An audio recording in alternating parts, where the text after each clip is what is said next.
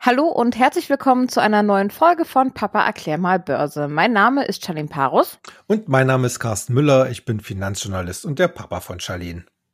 Und aus diesem Grund treffen wir uns hier jede Woche im Podcast, um über die aktuelle Finanz- und Wirtschaftssituation zu sprechen.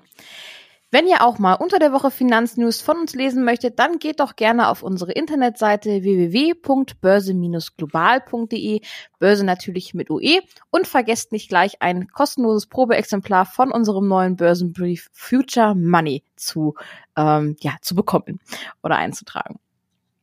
Ähm, als allererstes möchte ich heute noch mal einen allgemeinen Blick wie immer auf die Börse werfen. Wie sieht's da aktuell aus? Wie geht es der Börse? Naja, also ich sag mal so, äh, seit, seit einigen Tagen nicht mehr ganz so gut. Äh, das hat äh, in den verschiedenen Märkten auch unterschiedliche Gründe. Äh, schauen wir vielleicht erstmal auf Amerika.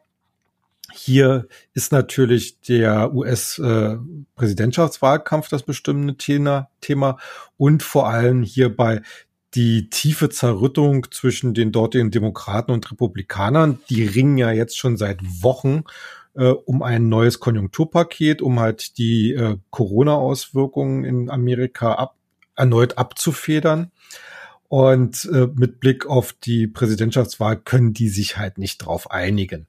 Das heißt, äh, die Fantasie oder die Spekulation der Anleger, dass wir noch vor den Wahlen ein weiteres Konjunkturpaket bekommt, was natürlich dann vor allen Dingen für den Konsum und für die Wirtschaftsdaten positiv wäre, äh, diese, diese Hoffnung schwindet immer stärker. Und da machen sich natürlich dann die äh, Analysten und auch Investoren so die Gedanken, ob nicht die Märkte vielleicht dann doch etwas weiter, weit vorausgelaufen sind. Die haben sich ja auf relativ hohem Niveau äh, konsolidieren können in den vergangenen Wochen. Also so ein richtiger starker Ausverkauf gab es ja nicht. Äh, man hatte, ich würde mal sagen, so vor ein, zwei Wochen sogar schon das Gefühl, als wenn hier ähm, so eine Art äh, Vorgriff auf die mögliche Jahresendrallye genommen werden könnte das zeigt, äh, das scheint jetzt hier langsam, wie gesagt, alles im Winde zu verpuffen. Äh, in anderen Märkten, wie zum Beispiel in Deutschland, äh, ist es eigentlich so ein bisschen ähnlich. Äh, es fehlen so die richtig positiven Impulse. Wir haben zwar jetzt äh, seit dieser Woche die Berichtssaison, aber äh, der Markt schaut sehr skeptisch darauf und was vielleicht noch erschwerender hinzukommt, äh, ist die Markttechnik. Denn äh, ob jetzt nun einzelne Indizes wie der DAX oder viele Unternehmens, äh, äh, Unternehmenscharts äh, zeigen alle zwar, also beziehungsweise ein ähnliches Bild, eine Konsolidierung auf relativ hohem Niveau, aber das war's dann auch schon. Äh, wir sehen schon seit Wochen mehr oder weniger eine Seitwärtsbewegung und äh, das ist eigentlich für die Börse immer ein, ja, ich sag mal so ein Warnsignal, weil wenn es keine weiteren positiven oder überhaupt mal wieder neue positive Impulse geben könnte, dann äh, könnte sich aus so einer Konstellation natürlich auch größere Gewinnmitnahmen äh, anschließen. Wir haben ja schon oft über das Thema zweite Welle Corona-Infektion gesprochen. Ähm, hat denn das jetzt auch etwas damit zu tun? Ich meine, die Infektionszahlen, die gehen immer weiter nach oben, der Börse geht's immer schlechter. Ähm, steht das in Zusammenhang? Ja, äh, natürlich steht das äh, auch im Zusammenhang, wobei man, wie gesagt, hier auch etwas differenzieren muss. Äh, Amerika ist das vielleicht derzeit nicht so ein großes Thema, auch wenn es dort die entsprechenden Zahlen gibt. Aber wie, wie ich gerade gesagt habe, eher Konjunkturpaket. In Deutschland ist das, wie gesagt, ganz anders und das kann man eigentlich äh, ja auch äh, sehr gut im DAX äh, ablesen. Also am Donnerstag, am heutigen Donnerstag, äh, kracht die Börse schon ein ordentliches Stück wieder nach unten und läuft halt äh, in Richtung ihrer bisherigen Unterstützungszone bei rund äh, 12.300 Punkten.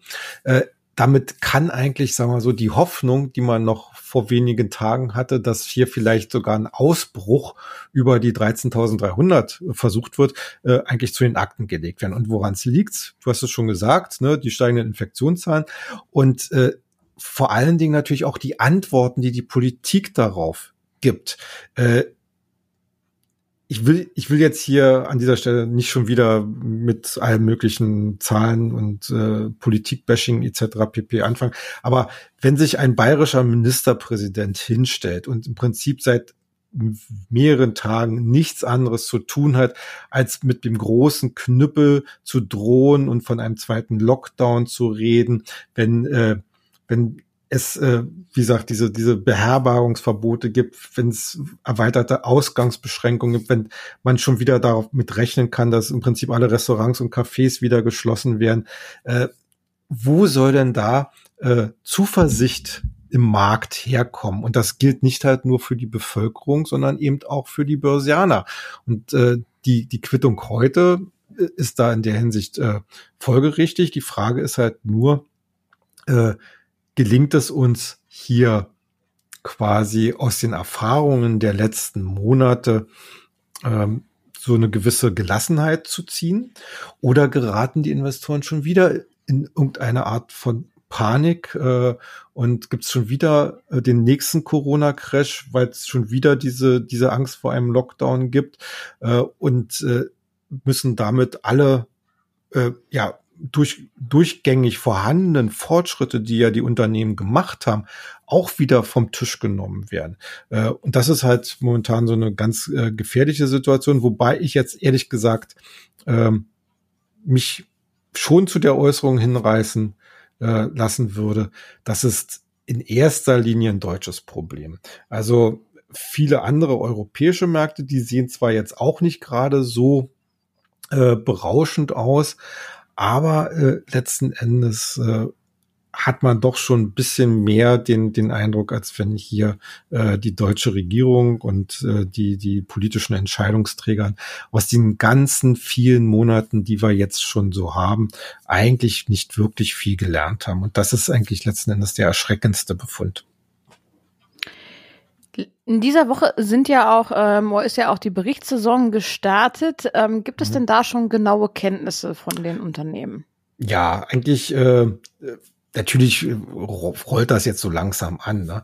Ähm, also gestartet haben wieder die amerikanischen Banken, wobei man ganz klar ganz klar sagen muss, es gibt hier so eine gewisse Zweiteilung. Also die Banken, die vor allen Dingen im Wertpapierhandel, also Aktien und Anleihen aktiv sind, wie zum, und auch im Investmentbanking, die konnten bislang die Erwartungen übertreffen, also positiv übertreffen. Äh, und dann gibt's noch die Banken, die äh, sehr stark halt im Kreditgeschäft tätig sind. Die müssen jetzt höhere Rückstellungen äh, tätigen für eventuelle Kreditausfälle wegen Corona. Und das schmälert natürlich ihren Gewinn. Also hier haben wir so, ein, so eine Zweiteilung innerhalb der Branche und natürlich weiß der Markt jetzt nicht ganz so recht, was er damit anfangen soll. Ähm, ich denke, ich denke mal, deswegen wird er dieses Thema nach Möglichkeit schnell abhaken wollen und sich lieber auf die, ja, ich sag mal so griffigeren Themen konzentrieren. Und da gibt's ja auch schon einige Firmen, die sehr Positives mitteilen konnte. Äh, ich habe ja zum Beispiel hier äh, auf dem Tisch gehabt, hier die Zahlen von Johnson Johnson, kennt vielleicht manche einer, also die machen so ganz klassische Konsumgüter, auch so mit äh, Reinigungsmittel etc. pp, sind aber auch in, in der Pharmaindustrie äh, in der Pharmabranche unterwegs, forschen unter anderem auch an einem Corona-Impfstoff. Da gab es mhm. jetzt äh, gerade so ein so ein so ein Rücksetzer, weil sie die Studie aussetzen mussten, weil einer der Probanden halt eine Erkrankung bekommen hat, die man erst untersuchen muss. Äh, und das hat jetzt so das Thema etwas überlagert.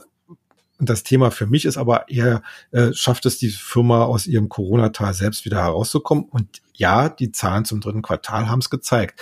Und ich glaube, dass viele, viele andere Unternehmen Ähnliches zeigen werden, dass das dritte Quartal für sie nach den schwachen nach dem besonders schwachen zweiten Quartal wieder einen Aufwärtstrend gezeigt hat. Und da, deswegen, deswegen ist das ja auch, auch äh, letzten Endes momentan so eine gefährliche Situation. Äh, die Unternehmen liefern eigentlich. Ne? Also, also sie erholen sich, sie machen mehr Umsätze, mehr Gewinn, sie kommen aus ihrer Talsohle heraus. Äh, der Markt hofft darauf, dass wir spätestens äh, 21 äh, wieder äh, auf relativ normalen Levels sind, mal die absoluten Krisenbranchen wie Luftfahrt etc. mal ausgeklammert. Äh, ja, und dann kommt jetzt halt äh, wieder diese, diese sogenannte zweite Welle, äh, wo man im, letzten Endes auch nicht unbedingt äh, definieren kann, äh, liegt wie, wie gefährlich ist sie tatsächlich? Liegt es jetzt mhm. mit den. Neuinfektionen oder mit den höheren Infektionszahlen nur an den deutlich äh, äh umfangreicheren Tests oder äh, gibt es ja wirklich dann auch eine äh, höhere äh, äh, Zahl wieder an, an, an Schwererkrankten und, und, und an Toten womöglich? Ähm, und und diese Unsicherheit schafft halt so ein Klima, wo, wo eigentlich jeder lieber jetzt erstmal so sein Geld äh, äh, bei sich behalten will ungeachtet der Tatsache, dass wir natürlich als altgediente Börsianer alle wissen, es gibt immer einen Morgen und das mhm. heißt äh, auch an dieser Stelle vielleicht so ein bisschen der allgemeine Rat, äh, was wir ja auch an dieser Stelle immer gesagt haben, ne? sichert eure bestehenden Positionen ab, damit ihr nicht äh, in irgendeinen Abwärtsstrudel geratet, damit ihr vielleicht noch Gewinne äh, absichern könnt. Äh, haltet euer Pulver trocken in dieser äh, Zeit, äh, vor allen Dingen, äh, wenn es wenn es um äh, so eine klassischen äh, Position äh, und Unternehmenswerte äh, geht äh, und wartet halt darauf, dass der Markt da wieder ein bisschen Zuversicht bekommt. Wie gesagt, die Börse antizipiert zukünftige äh, Entwicklungen und wenn es halt diesen, diesen temporären Rücksetzer jetzt nochmal gibt, dann wird es darauf auch wieder neue Kaufchancen geben. Und wer jetzt aber schon ein bisschen mutiger ist, und da komme ich dann vielleicht jetzt auch mal schon mal ein bisschen äh, zu unserem heutigen Special-Thema, äh, der kann natürlich in dieser Zeit jetzt äh, eigentlich so ein bisschen in Ruhe auch anfangen zu sortieren, welche Branchen denn in Zukunft äh, hier vielleicht überdurchschnittlich, überdurchschnittliche Chancen haben. Genau. Du hast es gerade schon angesprochen. Wir haben heute nämlich wieder ein großes Thema für euch rausgesucht. Und zwar möchten wir uns einmal über das Zukunftsthema Smart Farming unterhalten. Ja. Ähm, vielleicht hat es der eine oder andere von euch ja schon mal gehört, aber vielleicht, Papa, kannst du ja auch noch mal eine kleine Erläuterung dazu geben, was darunter zu verstehen ist. Ja, also wo ich mich das erste Mal mit diesem äh, Thema beschäftigt habe, muss ich gestehen, dachte ich, äh, Landwirtschaft ist ja jetzt nun nicht gerade so das äh, ja aufregende Thema. Mhm. Äh, was hat das mit Technologie zu tun? Ja, da gibt's äh, Erde, da werden irgendwelche Samen eingebracht, äh, Pflanzen gezüchtet, äh, Tiere gezüchtet, was auch immer. Äh, und die landen dann irgendwann mal auf dem Teller. Äh, weit gefehlt, denn äh, wir haben hier allein schon global einen ungeheuren Innovationsdruck. Ungeheuer deshalb, weil wir einerseits äh, in den kommenden Jahrzehnten einen weiteren Schub der Weltbevölkerung erleben werden. Also es mhm. wird damit gerechnet, dass bis 2050 und mit solchen Zeiträumen muss man bei so einem Thema dann sicherlich auch mal ein bisschen rechnen. Und das sind ja auch nur noch 30 Jahre. Mhm. Äh, dass die Weltbevölkerung auf, neun, auf wahrscheinlich 9,6 Milliarden Menschen anwachsen wird. Und diese Wie viel sind wir aktuell? Äh, ich glaube 7, 7, noch was, ja. genau. Okay. Äh, und diese 9,6 Milliarden Menschen müssen auch ernährt werden. Aber mhm. das Problem ist, äh, seit vielen, vielen Jahren steht auf globaler Ebene der Landwirtschaft eigentlich immer eine relativ gleichbleibende Fläche zur Verfügung. Also äh, die, die verfügbare landwirtschaftliche Fläche äh, stagniert eigentlich immer so bei rund 37, vielleicht äh, ja 37 Prozent der Landmasse. Ne?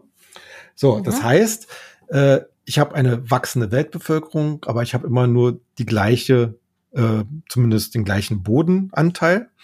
Das heißt, ich muss äh, die Effizienz äh, deutlich steigern, um die Erträge entsprechend auch deutlich steigern zu können. Und das ist halt mit klassischer Landwirtschaft nicht mehr zu schaffen. Äh, wir reden da nicht nur, dass dann noch mehr Dünger aufgetragen und irgendwann ist da Schluss. Das heißt, hier muss man wirklich Landwirtschaft auf ein komplett neues Level bringen. Und dieses Level umfasst halt, wie gesagt, sehr viele äh, auch technologische Komponenten. Ähm, das, das fängt letzten Endes an äh, bei der Bodenbeschaffenheit. Äh, wie kontrolliere ich, dass mein Boden äh, die entsprechenden Nährstoffe hat? Äh, wie, wie kontrolliere oder wie überwache ich, dass ihm die entsprechenden Nährstoffe zugeführt werden? Äh, wie wie kann ich es äh, organisieren, dass ich zur richtigen Zeit in dem richtigen Umfeld äh, entsprechend äh, äh, an, anbaue, äh, wie schaffe ich es, äh, das äh, effizient zu managen, dass dann auch äh, die, die fertigen äh, landwirtschaftlichen Produkte geerntet werden und ver weiter verarbeitet werden. Äh, das ist nur, da geht es jetzt nur erstmal um Pflanzen und dann haben wir diesen ganzen großen Bereich äh, der Tierzucht. Da, da ist es genauso, ne? Äh, wie, wie schaffe ich es, äh, den Tieren auch unter, äh, ich sag mal so ethischen Gesichtspunkten, weil das ist eigentlich letzten Endes das, was ja vor allen Dingen auch in der westlichen Welt äh, heutzutage äh, mhm. ganz, ganz groß ganz, ja, gefordert wird, ne? ein ethischer Umgang mit, äh, mit den Tieren äh, dass das gewährleistet wird, ohne, ohne da sozusagen die Effizienz zu schmälern. Wie schaffe ich es, äh, äh Geburten oder äh, etc. zu steuern? Ähm, die, die Tiergesundheit als äh, ganz, ganz allgemein. Also das sind alles äh, Sachen, wo heutzutage wirklich äh, zunehmend äh, technische Einrichtungen, Systeme zum Einsatz kommen. Ähm, da kann man wirklich äh, anfangen. Also äh, das, das Mobilfunk, also das Smartphone, äh, ist da als Überwachungskontrollstation nicht mehr wegzudenken. Wir haben äh, äh, entsprechend ferngesteuerte und optimierte Traktoren. Wir haben Drohnen zur Überwachung, die äh, alle möglichen äh, äh Kategorien beziehungsweise Kennziffern, Bodenqualität, äh, Geo, äh, äh Geodaten etc. alles äh, aus, äh, auslesen können, übertragen können, überwachen können. Ähm, wir haben äh, insgesamt äh, Steuerung, äh, was, was zum Beispiel Futtermittel angeht, wann muss ich was bestellen, welche Zusammensetzungen brauche ich, äh, wie ist das mit dem Saatgut, mit dem Düngemitteln etc. Also da kannst du dir wirklich alles, alles, was, was man sich da vorstellen kann, wird heutzutage äh, zunehmend äh, eine technologische Komponente beigeführt, mit der man halt besser überwachen und steuern kann, um halt insgesamt äh, die Effizienz und letzten Endes dann halt die landwirtschaftliche Ausbeute eben äh, zu steigern. Und wie ist da jetzt der Status quo und welche Wachstumschancen wird es da geben in naher Zukunft? Ja, also äh, nach, nach meinen Informationen äh, benutzen halt immer mehr Bauernhöfe oder landwirtschaftliche Betriebe, um das mal jetzt ein bisschen allgemeiner zu äh, auch äh, Technologien inzwischen. Also äh, es gab eine Umfrage hier in Deutschland, äh, wo dann herauskam, dass jetzt schon acht von zehn Betrieben digitale Technologien äh, für ihren Betrieb halt nutzen. Das ist natürlich alles noch ein bisschen low level. Also wenn da, mhm. wenn da jetzt äh, quasi das, das Smartphone zum Einsatz kommt, um zum Beispiel die Bodenbewässerung zu steuern etc., dann äh, ist das, ist das äh, schon in die richtige Richtung, aber natürlich jetzt noch nicht so umfassend. Also, also da ist noch immer noch viel Handarbeit äh, mit dabei, aber äh, das zeigt letzten Endes, dass die Landwirte ja verstanden haben, äh, wie wichtig eigentlich die äh, neuen digitalen Technologien auch für ihr ihren Arbeits- und Lebensalltag sind. Und wenn sie merken, dass das halt entsprechende Ergebnisse bringt, glaube ich, äh, da werden wir vielleicht in ein oder zwei oder drei Jahren hier sitzen und dann wird dann stehen, zehn von zehn Betrieben nutzen das, weil das gar nicht mehr wegzudenken ist äh, aus der aus der modernen Landwirtschaft, die halt äh, ressourcenschonend sein sollte, ne? Mhm. also also Wasser äh, etc. Äh, und äh, biologisch nach Möglichkeit, aber eben auch mit der entsprechenden Ertragsgröße. Okay. Ja. Ähm, das, das Thema Smart Farming, du hast jetzt ja super viele Sachen schon genannt, ist ja anscheinend sehr, sehr breit gestreckt und ähm, breit gestreut. Ähm, wenn ich jetzt ein Frischling in diesem Thema bin, Smart Farming, habe noch nicht so wirklich was damit zu tun gehabt. Mhm. Wie sollte ich mich am besten diesem Thema annähern? Ja, also wir empfehlen da ja eigentlich gener ganz generell so eine, so eine Zweierstrategie. Also die Zweierstrategie besteht aus Folgendes. Einerseits nach Möglichkeit ein ETF oder Fonds oder Zertifikat, das sich mit diesem Thema relativ speziell beschäftigt, sozusagen mhm. um die, um die Risikostreuung zu bekommen. Und dann pickt man sich so zwei, drei, vier Unternehmen raus, die halt in diesem Thema halt besonders bewandert sind. Äh, wir haben auch in der aktuellen Ausgabe vom Future Money äh, das äh, Thema halt ganz groß beschrieben und besprochen und dort auch eine Einzelempfehlung auch im äh, Zertifikatsbereich gegeben, ähm, wo man wirklich sagt, also es geht, äh, man muss da wirklich auch so ein bisschen in die Breite drängen. Also das heißt, äh, man kann sich ein, einen der, der führenden Traktorenhersteller zum Beispiel ins Depot nehmen, die ja auch dazu gezwungen sind, letzten Endes ihre, Te te ihre, ihre reine Technik eben in diese Richtung auch weiterzuentwickeln. Man kann auch IT äh, Dienstleister mit reinnehmen, die zum Beispiel diese ganzen Kommunikationssysteme anbieten.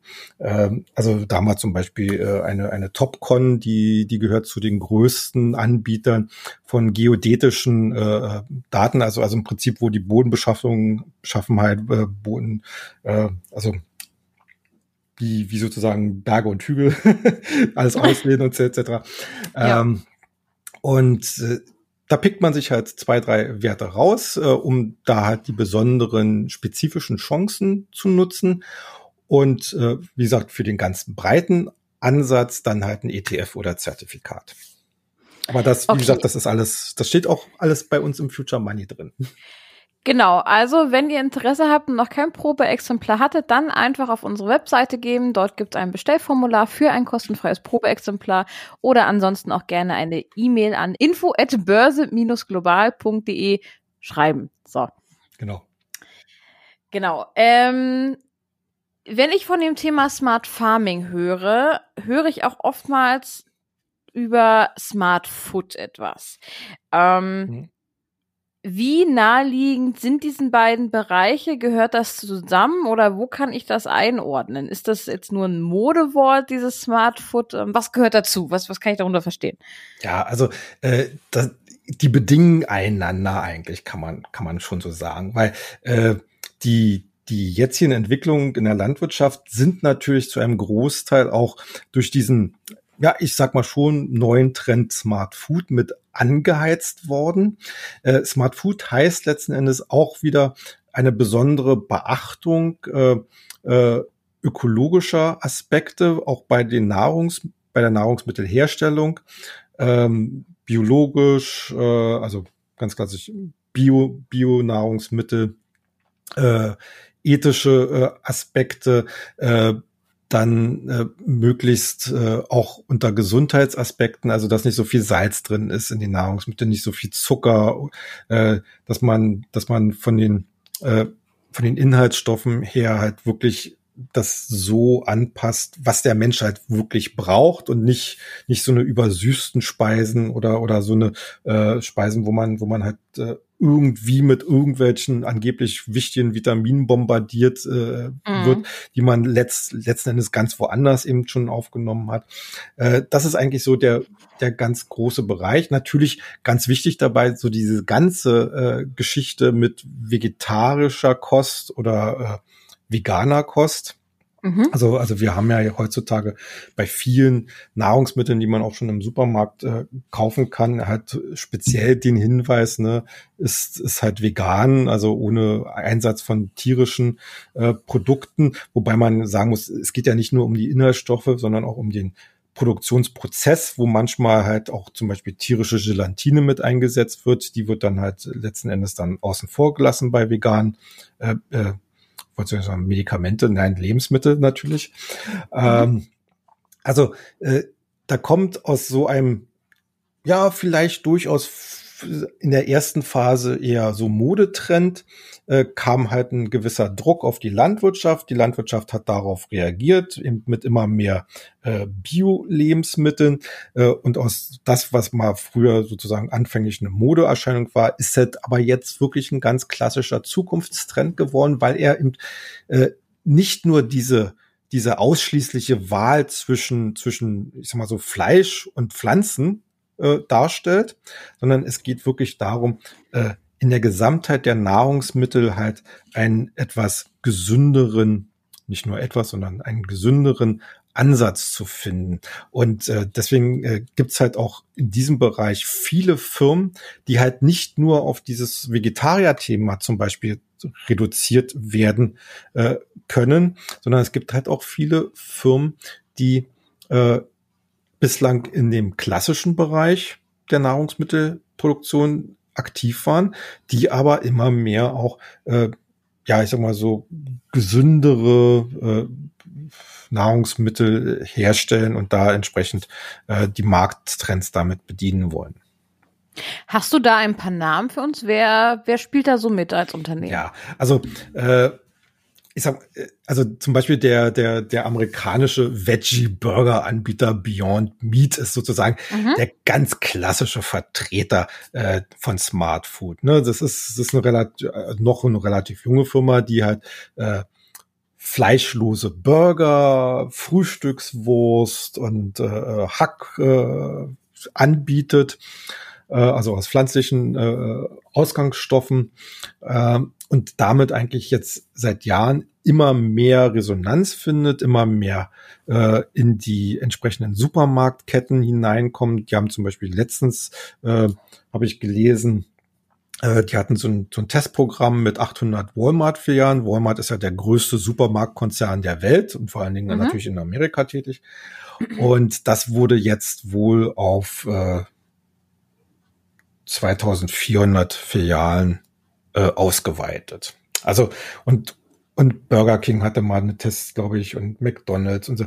Äh, es geht jetzt hier, wobei ich sagen muss, es geht jetzt nicht darum, äh, ob jetzt Beyond Meat sozusagen in, in, ihrem speziellen Bereich eine zweite Amazon wird. Ne? Also es kann, es kann durchaus vorstellen, also vorstellbar sein. Äh, es gibt viele Verfolger, äh, die halt auch pflanzliche Burger oder, oder, oder Fleisch äh, jetzt inzwischen produzieren und an den Markt bringen. Die großen Ketten, äh, äh, wie auch hier in Deutschland, wie Rewe, Edeka, Kaufland etc., die probieren da auch äh, äh sozusagen eigene Labels zu, zu äh, etablieren. Äh, darum, da, darum geht's aber gar nicht, sondern es geht darum, äh, wir haben hier bei Beyond Meat, äh, das ist auch so ein, äh, ja, wie so ein, wie so ein Leuchtturmunternehmen. Ich würde es jetzt fast schon vergleichen mit Tesla für die E-Mobility. Also einer, mhm. der es der es zuerst halt am bekanntesten gemacht ein hat. Ein Pionier halt äh, quasi. Ein Pionier halt. Ne? Und deswegen glaube ich, dass diese Aktie auch äh, in Zukunft beso unter besonderer Beobachtung stehen wird. Und das konnte man als gerade in letzter Zeit sehen. Also ein, ein richtig rasanter äh, Kursverlauf. Ähm, da muss man mal gucken, ob es da nicht mal so den einen oder anderen Knick gibt. Aber in der Langfristtendenz würde ich sagen, Beyond Meat gehört eigentlich in jedes Depot, was sich mit diesem Thema beschäftigt. Ja, und was gibt's sonst noch? Äh, natürlich kann man sich mal besonders die ganz klassischen Nahrungsmittelhersteller angucken. Also da würde mir jetzt eine Danone zum Beispiel einfallen und eine Emmy, die halt auch in, auf diesen, auf diesen äh, äh, Trend aufgesprungen sind, zum Beispiel, also jetzt nicht, äh, also zum Beispiel Joghurt äh, oder oder Getränke eben ohne Milch, also ohne tierische Milch äh, mhm. äh, anzubieten, sondern, sondern eben Pflan also, auf Pflanzenbasis, also um, mhm. diesen ganzen vegetarischen und veganen Trend äh, äh, anzubieten, also sei es jetzt aus Soja, Haselnuss, äh, was was gibt's noch, äh, Hafer etc. Ähm, wenn man sich so die Zahlen anguckt, die Firmen da halt so von Quartal zu Quartal oder halbjährig äh, liefern, äh, funktioniert das auch. Ne? Also äh, das sind das sind dann eigentlich so eine Sachen, wo ich sage, okay, da, äh, das wird wahrscheinlich äh, in den nächsten Jahren vom Umsatzvolumen äh, beziehungsweise vom Umsatzanteil in den jeweiligen Konzernen immer mehr an Bedeutung gewinnen. Da kann man sich dann auch schon mal ein paar Stücke ins Depot legen. Und dann mhm. gibt's äh, halt äh, die Firmen, die man eigentlich, die man auch nicht vergessen darf. Und zwar, das sind all diejenigen, die zum Beispiel die Inhaltsstoffe liefern für die ganzen, ähm, ja, ich sag mal so, äh, Sportgetränke und, und Gesundheitsgetränke, die man so bekommen kann. Also wenn du zum Beispiel so ein Proteinshake äh, dir im Supermarkt kaufst oder irgendwie so, ein, so einen besonderen äh, Gesundheitspudding oder wie sie alle dann äh, marketingtechnisch äh, benannt werden, äh, wer, wer liefert denn die Inhaltsstoffe? Ja. Das sind, das sind dann zum Beispiel Firmen wie Darling Incredence.